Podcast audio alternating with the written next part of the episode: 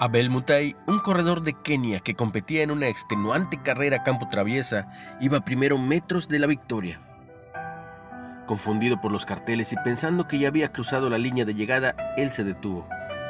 El corredor que iba segundo, Iván Fernández Anaya, vio su error y en lugar de aprovechar para pasarlo, le extendió el brazo y lo guió para que ganara la medalla dorada.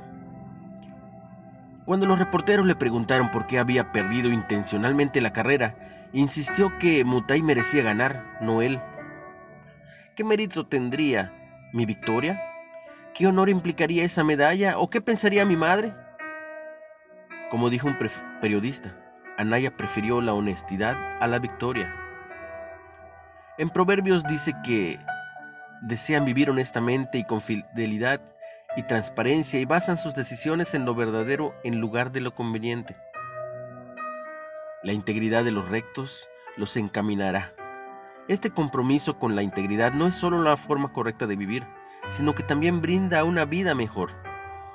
El proverbio sigue diciendo, destruirá a los pecadores la perversidad, a la larga, la deshonestidad paga el mal.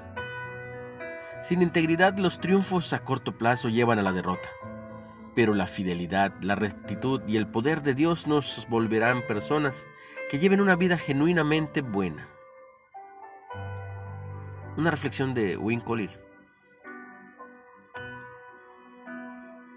¿Dónde se está probando tu integridad en este momento? ¿Qué decisiones enfrentas y cómo aumentan o reducen tu integridad? Dios, hazme más como tú.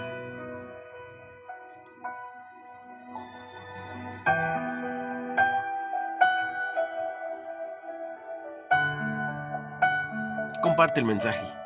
Si puedes, síguenos en Facebook como líderes de hoy, Nueva Era. Recibe mucha bendición. En el nombre de Jesús.